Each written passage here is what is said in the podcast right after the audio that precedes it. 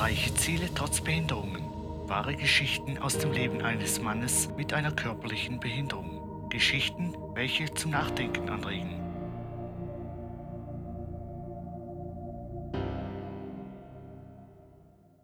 Der Moment, als ich sterben wollte. Hättest du jemals daran gedacht, endgültig aufzugeben und dein Leben aus welchem Grund auch immer hinzuschmeißen? Ich selbst hätte niemals daran gedacht, dass dieser eine Tag einmal kommen würde.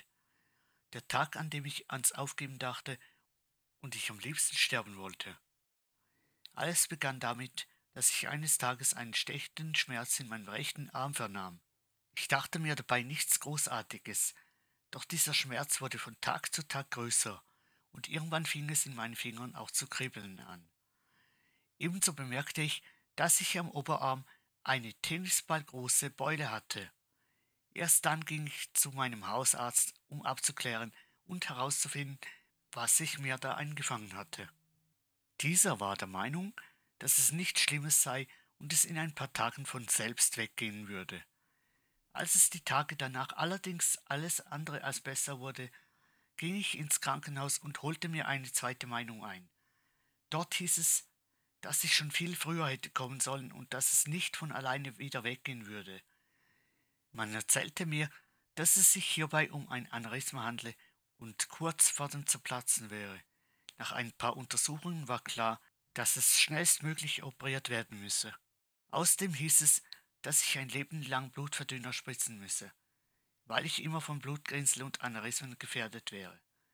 Die Operation verlief reibungslos und konnte ohne große Komplikationen entfernt und durch eine Arterie aus meinem rechten Oberschenkel ersetzt werden.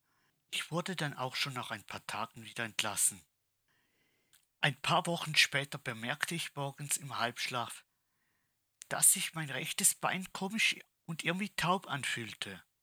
Kurz darauf stand ich auf und setzte mich mit meinen Eltern an den Frühstückstisch. Bis dahin fühlte sich alles noch wie gewohnt an und auch die Taubheit in meinen Beinen ließ nach.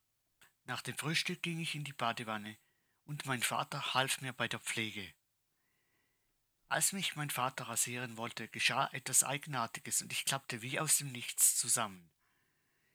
Als mein Kopf unter Wasser war, meinte mein Vater nur zu mir, dass ich kein Schabernack treiben sollte, und er half mir wieder auf. Dies ging ein paar Mal hintereinander so, und mein Vater wurde leicht etwas sauer.